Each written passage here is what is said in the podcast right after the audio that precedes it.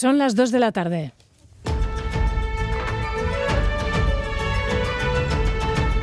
Crónica de Euskadi con Aichiber Bilbao. A Rachaldeón Gustio y el acuerdo para investir a Pedro Sánchez como presidente del Gobierno de España está siendo más complicado de lo que los propios actores esperaban. No es un secreto, Sánchez hace mucho que no exhibe su habitual positivismo, pero hoy nos lo ha confirmado alguien que habla con los principales actores, el presidente del Partido Nacionalista Vasco, Andoni Ortuzar, que no descarta incluso un acuerdo in extremis. Amén de las transferencias pendientes ya acordadas, los yelchales quieren el reconocimiento de Euskadi como nación. Un acuerdo y una investidura que se va a conseguir sobre la bocina. Pedro Sánchez y su equipo se van a tener que fajar mucho. Euskadi, que tiene todos los atributos para constituirse y reconocerse como nación, es el momento de empezar a hablar de ello. Enfado hoy entre los más de mil opositores eh, a pruebas de administración y gestión de Osakidecha hoy en Gasteiz que han empezado su examen hora y media larga más tarde. Ha habido un incidente en la impresión de los exámenes sobre los que lógicamente hay un gran celo. Osakidecha lamenta lo que ha ocurrido. Y fuera de nuestras fronteras, 35 millones de ciudadanos argentinos eligieron hoy su nuevo presidente, cansados de la crisis económica en la que llevan décadas viviendo. Hay gran expectación por saber si el candidato ultraderechista Javier Milei alcanzará o no la victoria hoy o habrá una segunda vuelta. Hizo comentarios últimamente que no estuvieron buenos. Niega la dictadura y un montón de cosas que yo no lo comparto para nada. O sea, no hay que permitir que una persona así llegue al poder. La gente dice, bueno, ya esto nos hundieron y bueno, no le vamos a dar el poder de nuevo para que nos terminen de hundir. Vamos a darle a otro. Ninguno de los candidatos eh, me parece que vaya a poder solucionar mucho las cosas. Ninguno me inspira mucha confianza. Y en página internacional les contamos también una última hora respecto a la situación que se vive en Israel en el conflicto entre el ejército israelí y las milicias de Hamas, porque el paso fronterizo de Rafah, que conecta Egipto con la franja de Gaza, ha abierto hoy por segundo día consecutivo para permitir la entrada de 17 camiones de ayuda humanitaria tras los 20 que cruzaron ese paso en el día de ayer. Es una noticia que avanza la televisión egipcia Al Jazeera News y de la que varios medios ya se están haciendo eco. Y volviendo a casa, la localidad vizcaína de Balmaseda recuerda el incendio que mañana hará un año en plenas fiestas a solo 500 hectáreas de bosque en la localidad. Azuzado por vientos de más de 100 kilómetros por hora, no hubo daños personales, pero sí grandísimas pérdidas materiales. Fueron unas horas muy intensas porque en la primera parte del incendio en esas 3-4 primeras horas se quemó casi el 80% de toda la superficie. La intensidad era muy fuerte, eran rachas de viento de 120 kilómetros hora, proyectaban material incandescente y generaba pequeños eh, incendios secundarios. Yo agarro la casa con ese viento, imagínate cómo tira, cómo tira todo. Aunque haya un millón de bomberos, eh, no hay quien pare eso. Con ese viento no hay quien lo pare. Es que no, no hay quien lo pare. John Zubita, Rachaldeón, titulares de la actualidad deportiva, cuéntanos. Hola, Rachaldeón, el Athletic se ha impuesto por 2 a 1 a la Real Sociedad en el derby disputado hace unos minutos en Lezama. Se adelantó a la Real por mediación de Izaguirre en el minuto 41 y poco después ha igualado a Azcona. El segundo gol rojiblanco ha llegado en los últimos minutos gracias a Mézaga. En baloncesto, el Bilbao Basket pierde ante el Barcelona por 81-72 y el Vasconia se tiene que redimir esta tarde ante el Unicaja después de sus decepciones europeas. Además, el GBC se ha medido esta mañana al olvido con resultado favorable de 81-86. Más fútbol. En primera división, a la vez intentará el asalto del estadio de la Cerámica y poco después el Atlético intentará también imponerse en Montjuic ante un Barça con numerosas bajas. Valverde recupera a Ruiz de Galarreta en pelota. Altuna y Peña cruzan sus caminos en el Astelena de Ibar dentro del campeonato del 4 y medio. Un par de apuntes para finalizar. El referido al cross de Sorrocha, victoria de Amiebao en mujeres y de Bicumán en hombres. Y además ha iniciado el circuito vasco de ciclocross. Ha sido en Tolosa con triunfo de Diego Ruiz de Arcaute.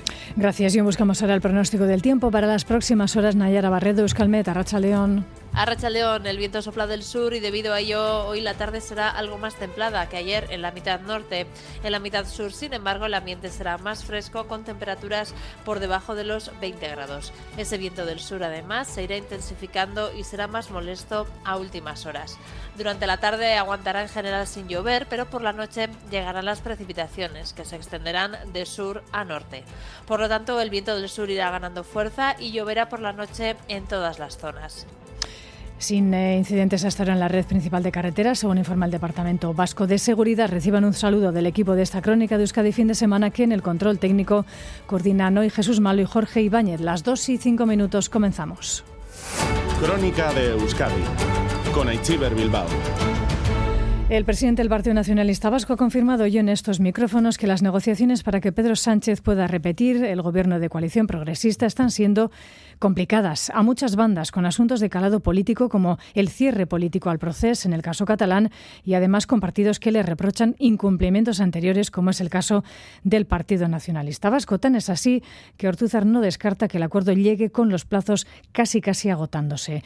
Dice no querer meter presión en el ya de por sí presionado, tensionado panorama político español, pero los yelchales dicen ha llegado el momento de que, amén de las competencias ya pactadas, se ponga sobre la mesa el reconocimiento nacional de Euskadi. Joana Sánchez. Andoni Ortuza reconoce que las negociaciones de cara a la investidura son complejas, pero confía en que el acuerdo llegará, eso sí, a última hora, porque nadie, tampoco Puigdemont, quiere una repetición electoral me da la sensación de que esta va a ser una, un acuerdo y una investidura que se va a conseguir sobre la bocina, ¿no? sobre la campana en el último minuto. Nosotros no queremos nuevas elecciones. En la mente de casi nadie está la repetición electoral. Sería un fracaso colectivo grande que tuviéramos que ir a nuevas elecciones. Insiste en que es momento de abordar la cuestión territorial. No queremos tensionar la política española, que ya lo está bastante, y además llevamos 40 años obviando este debate. Euskadi creemos nosotros que es una nación, tiene todos los atributos para constituirse y reconocerse como nación. Es el momento de empezar a hablar de ello.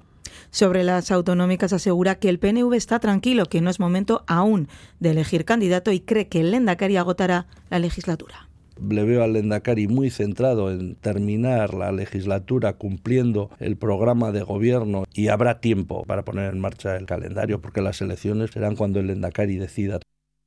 También ha hecho referencia a la conflictividad laboral, insiste Ortuzar, en la politización de las huelgas y hay una utilización política de dinámicas sindicales y que hay mismas longitudes de ondas entre algunos sindicatos y algunos partidos, no me cabe la menor duda. Se está echando más leña al fuego de los conflictos de lo que sería razonable. Y hay conflictos que se han alargado artificialmente durante mucho tiempo. Aún así, deja claro que su formación no está en contra de las huelgas y las protestas siempre que se lleven a cabo dentro de los cauces del respeto.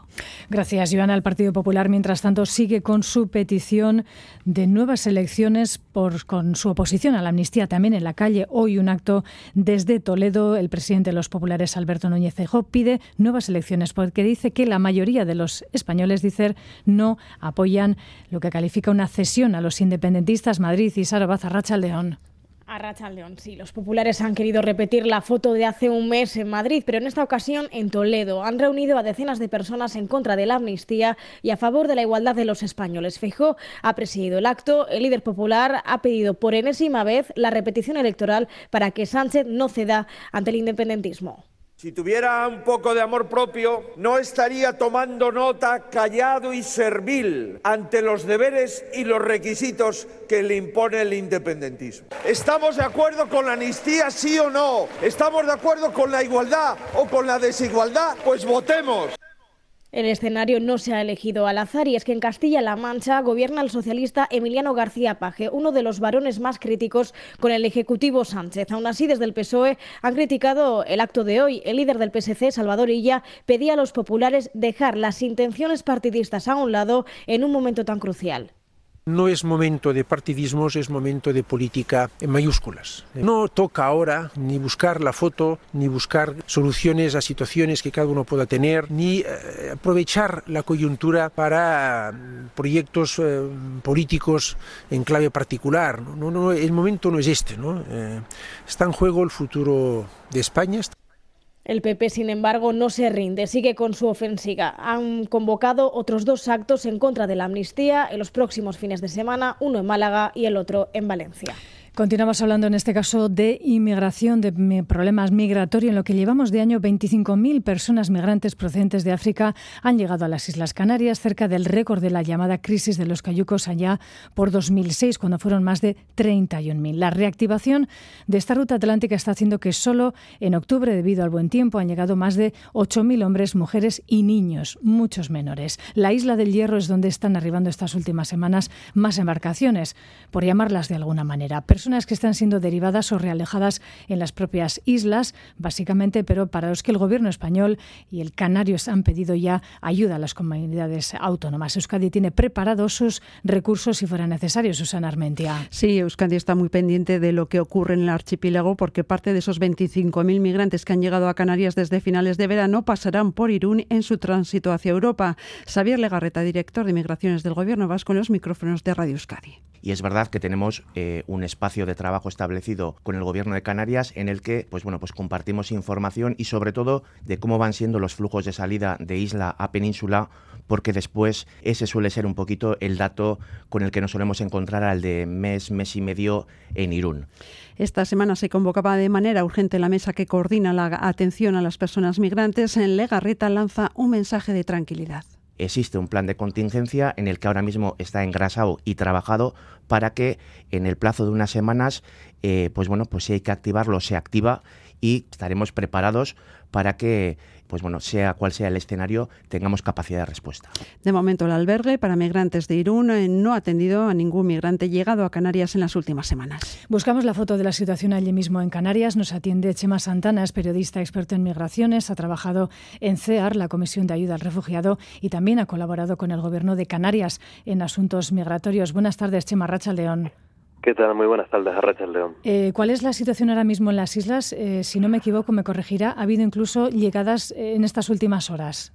Sí, esta mañana llegaban unas 120 personas a la isla del Hierro. Ayer 1.157 personas divididas en el Hierro, Gran Canaria y Tenerife, aunque la mayoría en el Hierro y en lo que va de mes pues más de más de 11.000 personas no estamos hablando de un mes absolutamente histórico fuera de todos los registros que teníamos hasta la época en cuanto al cayuco más grande al día con más llegadas al mes con más llegadas y también sobre todo a una situación de, de tensión de materiales, ¿no? por decirlo de alguna forma, con los recursos de rescate, de acogida, de derivaciones, eh, muy tensos, muy saturados y, y, y, y también porque esto también ocurre lamentando decenas de muertes, ¿no? Eh, en lo que va de década han muerto 8.000 personas en esta ruta, hace 29 años que está activa, todos los años llegan personas por esta ruta, en lo que va de década, como digo, han muerto 8.000 personas, esta misma semana sabíamos de la desaparición de 5 y la semana pasada 114 y la otra ¿qué te voy a contar? Esto es lo que con lo que hemos crecido en Canarias, eh, aunque la postal que, que se vende de la isla, pues es otra complementaria y que también todos conocen muy bien. ¿Cómo se está llevando a cabo el proceso de derivación de las personas que arriban a las costas, Chema? Pues de forma muy urgente, la verdad es que mm, se ha comparado en ocasiones con lo que ocurrió en, en Arguineguín en 2020, era una situación totalmente distinta, con protocolos muy distintos, con, con todo lo que tenía que ver con la pandemia muy presente. Ahora mismo la verdad es que el gobierno de España mm, las instalaciones son precarias, sí, que el Ministerio del Interior no responde igual que el de Migraciones también, pero lo cierto hay que decir, hay que reconocer lo que Migraciones está trasladando las personas al territorio continental, pues en siete días prácticamente, pero porque no cabe otra opción, no porque están llegando prácticamente 4.500 o 5.000 personas semanales y en Canarias hay 4.500 plazas que son bastantes, o eran bastantes hasta hace un mes eh, con estos guarismos, eh, evidentemente, el, dispositivo de acogida eh, se queda también muy precario en cantidad de plazas y los desplazamientos y las derivaciones a territorio peninsular, pues en siete días, con toda la precariedad que ello conlleva. ¿Y está siendo adecuada la respuesta por parte de las comunidades a las que se derivan estas personas? Mm, mira, en cuanto a adultos no caiga otra, porque es el, gobierno de España quien nos ejecuta. En cuanto a menores, no. En cuanto a menores, bueno, yo creo que eh, la respuesta por, parte del resto de comunidades hacia Canarias es una respuesta de no entender qué es lo que está ocurriendo. ¿no? Ahora mismo hay aquí unas 3.500 menores que han llegado a la Unión Europea por Canarias y que se quedan en, Canarias, ¿no? Por, porque la ley así un poco lo ampara. Desde las islas le hemos pedido insistentemente al Gobierno de España que articule eh, algún tipo de documento legal o de, o, de acuerdo legal que vincula a las comunidades autónomas a que esta acogida fuese solidaria entre todas, que es lo que luego España le pide a Europa. Es decir, eh, lo que estamos pidiendo el resto de comunidades es lo que España le pide a Europa y esto no será, ¿no? De todas formas, si me permites 20 segundos, si vamos al origen de la situación, es que la mayor parte de las personas que están viniendo de esta forma y que se está generando una emergencia humanitaria querrían venir en avión y podrían venir en avión. El origen de todo es que la política de visados se lo impide. Hace poco, hace unos días solo, había un, actor conocido senegalés que llegó en patera a Canarias en 2006, eh, que tiene un hijo y tiene un, su mujer está en Senegal quieren venir, han pedido cita para pedir visado para venir, se lo han dado para julio de 2024 y se mm. lo van a despachar en dos minutos y creo que me puedo jugar un dedo a que la respuesta va a ser negativa, ¿no? Esto es lo que realmente genera una emergencia humanitaria y mucho gasto que se podía ahorrar. Eh, una última pregunta, eh, Chema, ¿cómo afecta esta, este mm, aluvión, en el mejor sentido de la palabra, en el que lo podemos expresar, este aluvión de personas que llegan a las costas en un territorio pequeño como es el insular? Hablas de miles de personas cada día. Sí, sí, sobre todo al hierro, ¿no? Eh, ten en cuenta la población del hierro son 11.000 personas. Es verdad que la, la, gente que llega pues pasa muy poco tiempo allí, 24 horas, a veces ni así son trasladadas a las islas grandes, donde ya residimos, por ejemplo, en Tenerife un millón de personas, o en Gran Canaria 700.000, 800.000 personas. Bueno, ahí puede haber otro tipo de gestión. Afecta sobre todo a, en, lo, en la psicología insular, ¿no? Porque de alguna forma eh, mm, hay una percepción de que las personas llegan y no salen, ¿no? No siempre se da bien la información de que llegan, pero no se da también la información de que salen y se genera toda una también hay mm, espacios políticos que aprovechan esta situación para generar una red de mentiras, de bulos y a veces de situaciones que se exageran para, bueno, pues para, para arrimar el agua a su sardina, como se suele decir, ¿no? Y, generar una situación que, bueno, va generando un caldo, un caldo de cultivo que es difícil y que no siempre las instituciones están atentas a combatir eh, y que hay que, que hay que acompañar y hay que apoyar, ¿no? También en los colegios se nota mucho, ¿no? Y son, son muchos niños y niñas acogidas en la clase de mi hijo, por ejemplo, por poner un ejemplo, hay cuatro chicos, ¿no? Y, y, los y los chicos, eh, bueno, pues se van integrando, se van incluyendo, pero la verdad es que es una situación compleja y, es la que nos toca vivir. Y ojo, que somos la parte privilegiada de la moneda, ¿no? Pues eh, Chema Santana, periodista canario, experto en migraciones, colaborador también con el Gobierno de Canarias. Gracias por hacernos en directo en Radio Euskadi esta fotografía de la situación que se vive eh, con el drama de la migración en Canarias. Buenas tardes. No, no, y de que para mí es un placer. Muchas gracias a ustedes por llamar. Agur.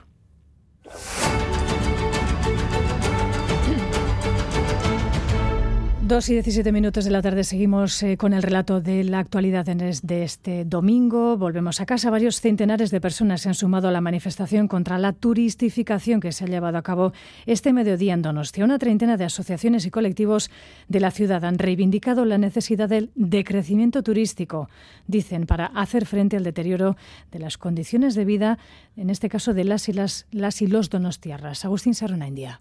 Asociaciones vecinales, grupos juveniles, colectivos feministas, sindicatos ecologistas, grupos de protección del patrimonio artístico.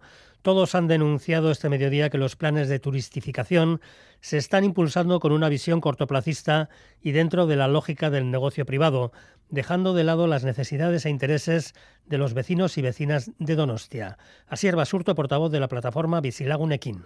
A veces se reduce la turistificación a la presencia de turistas en la calle, pero va mucho más allá. El problema de la vivienda se ha visto muy agravado. Las mismas calles, el mismo urbanismo se hace buscando el negocio de unos pocos y nos quieren vender que es mejor para la ciudad lo que está dañando las vidas, las condiciones de vida de la mayoría de las y los donostiarras. Y ponen como ejemplo los pisos turísticos, que a pesar de que el ayuntamiento asegura que es una cuestión ya regulada, en realidad sigue creciendo de forma incontrolada.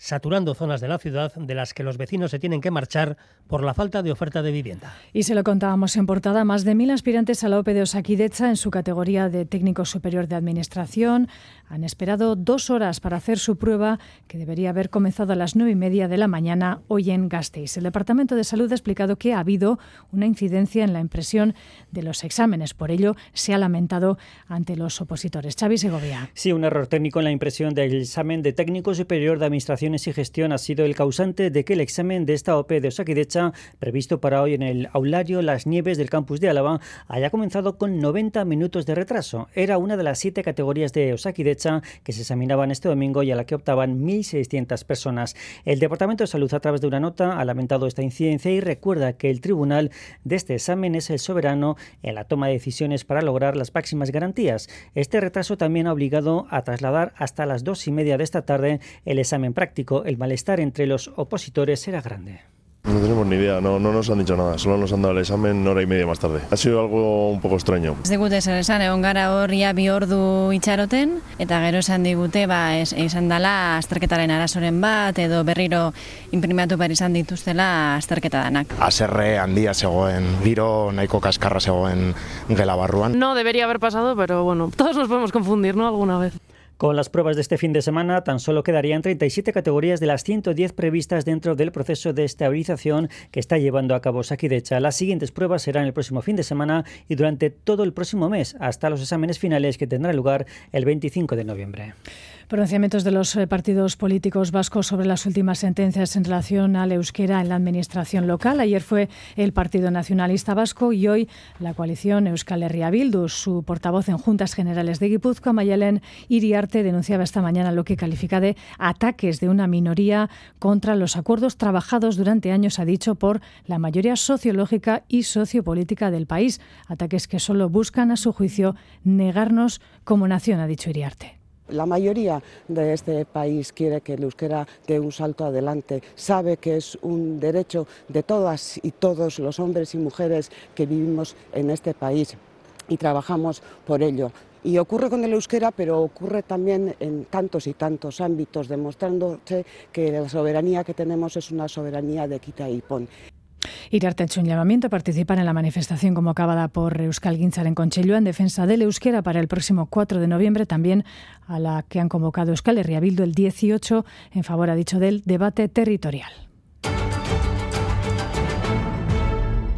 Dos y 21 minutos de la tarde sobre la situación en Gaza, lo decíamos en portada, segunda tanda de convoyes con ayuda humanitaria que ha pasado esta mañana el paso fronterizo de Rafah gestionado por Egipto. En este caso han sido 17 camiones los que tras los 20 que cruzaban ayer la frontera intentarán pariar la situación dramática que se vive en la franja de Gaza en hospitales y en los asentamientos de la población que ha sido desplazada de esos lugares de orígenes en lugar en toda la franja. Mientras tanto la zona estas últimas horas los ataques no cesan. Han seguido los ataques de ambos bandos. El ejército israelí dice haber matado a un comandante de Hamas en un bombardeo de aviación y en la franja al menos 50 palestinos también han fallecido estas últimas horas. Tel Aviv, Miquel, ahí estarán. Arracha León. Arracha León. Israel ultima los preparativos para la operación terrestre. Los bombardeos intensifican para preparar el camino a las tropas que entren por tierra, aseguran los mandos militares. Esta noche ha vuelto a dejar decenas de muertos en Gaza y el ejército reitera las llamadas a la población gazatí para que evacúe la zona norte de la franja.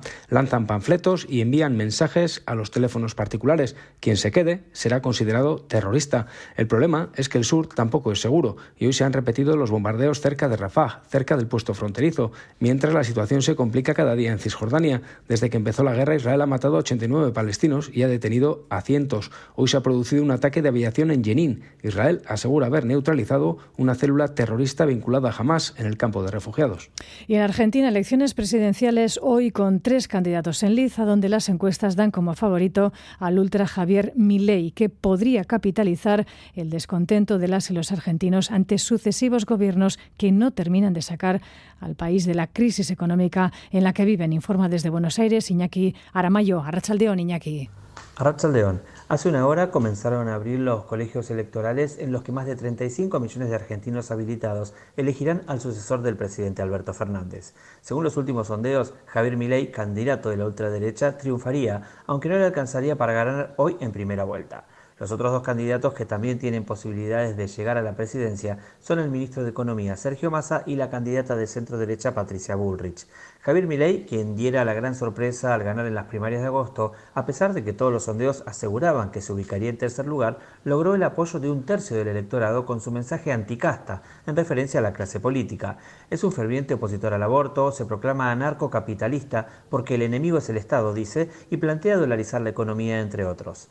El peronista Sergio Massa, ministro de un gobierno debilitado, promete hacer frente a una inflación del 140% interanual y una pobreza del 40%, a lo que muchos se preguntan por qué no lo ha hecho hasta ahora. La exministra Patricia Bullrich, por su parte, impulsa importantes reformas para resolver el flagelo de la inseguridad, el otro gran problema que enfrenta la República Argentina. Además de presidente y vicepresidente, hoy se eligen también un tercio del Senado, la mitad de los diputados, parlamentarios del Mercosur, gobernadores y alcaldes. Volvemos a casa. Mañana se cumple un año del incendio que sorprendió a Balmaseda en plenas fiestas patronales, uno de los incendios forestales más fuertes en Vizcaya. El fuerte viento y las altas temperaturas contribuyeron a que el fuego que se declaró en un monte cercano se expandiera amenazando con entrar incluso en la localidad vizcaína, recordemos, en fiestas. Un año después sus consecuencias siguen siendo visibles. No hubo que lamentar daños personales, pero sí que las llamas arrasaron más de 500 hectáreas de bosque, Susana. Sí, esa mañana el protagonismo tendría que haber sido para las pucheras, sin embargo el recuerdo es otro. Era, era todo el cielo gris. Muy malo, muy malo. Pues muy, muy nerviosos y ahora que recuerdas que es el lunes cuando hace un año, pues, pues mal, mal. Aquel día el Departamento de Seguridad había activado la alerta naranja por rachas de viento fuerte y por riesgo de incendios forestales que tristemente se hizo realidad en un monte muy cercano a Balmaseda. Carlos Uriagreca es director del Servicio de Montes de la Diputación Foral de Vizcaya es donde se produjo el contacto entre una de las ramas del arbolado que estaba próximo a una línea eléctrica, hizo contacto, contacto con la línea eléctrica y ahí se produjo el inicio del incendio forestal. El fuerte viento azuzó el incendio que se propagó rápidamente en las primeras horas. En esas tres, cuatro primeras horas se quemó casi el 80% de toda la superficie.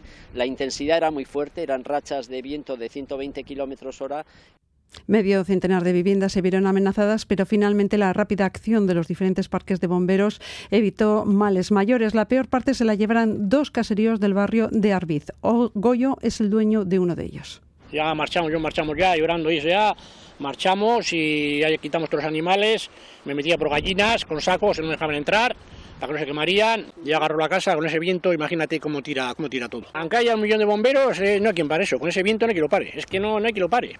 Ha sido el peor incendio en Vizcaya de las tres últimas décadas y el monte tardará seis o siete años en recuperar su corteza forestal, mientras las vecinas de Balmaseda esperan un año después que las pucheras sean, eso sí, las auténticas protagonistas de la jornada festiva. Gracias, Susana. Cita mañana también en tribunales porque comienza en la audiencia de Vizcaya el juicio contra el presunto agresor de hombres con los que quedaba a través de una aplicación de citas. Es el primer juicio y en este el acusado se le juzga por el caso en el que la víctima sobrevivió. Permitió abrir una línea de investigación por otros casos sí con víctimas mortales. Primer juicio contra este acusado por un intento de estrangulamiento y que podría afianzar la acusación para futuros juicios por el resto de víctimas. Natalia Serrano. En este juicio, a Nelson David, el acusado, se le sienta en el banquillo por el homicidio en grado de tentativa de un hombre vecino de Bilbao.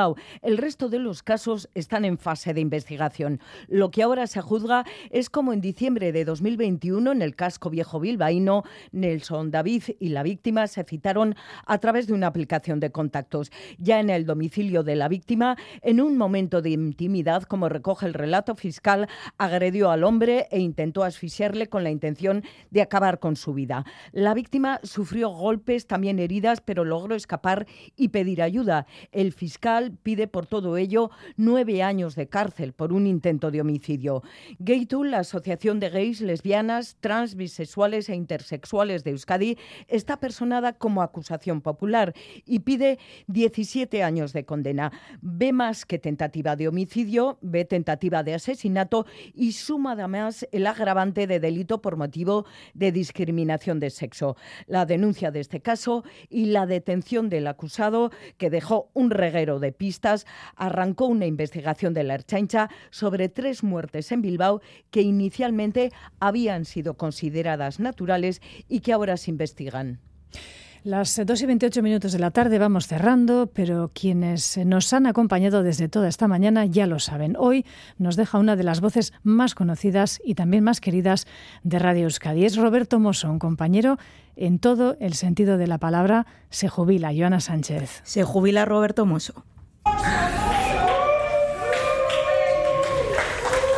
Entre globos y con esta alegría le recibíamos a las 8 de la mañana, su último día de trabajo en Radio Euskadi, su último madrugón. Parte de la redacción se ha acercado durante la mañana para despedirle. También nuestro entrevistado en esta mañana eh, en Crónica de Euskadi fin de semana, Antonio Ortuzar, se ha despedido personalmente de Roberto. Lo ha hecho justo antes de empezar el último más que, el último más que palabras de Roberto. Del programa también se ha despedido, aunque no de forma tradicional, porque moderno es un, un rato nuestro mozo se lo ha pedido a ChatGPT. Después de 40 años estoy colgando el micrófono. Gracias por compartir risas, lágrimas y melodías conmigo. El amor, el humor y el respeto siempre serán la banda sonora de nuestro tiempo juntos. Un abrazo sonoro, Roberto Mosso. Tras casi 40 años, Mosso cuelga el micrófono de Radio Euskadi, pero su voz inmortal quedará siempre en esta redacción, tan inmortal como este chacho de Sarama.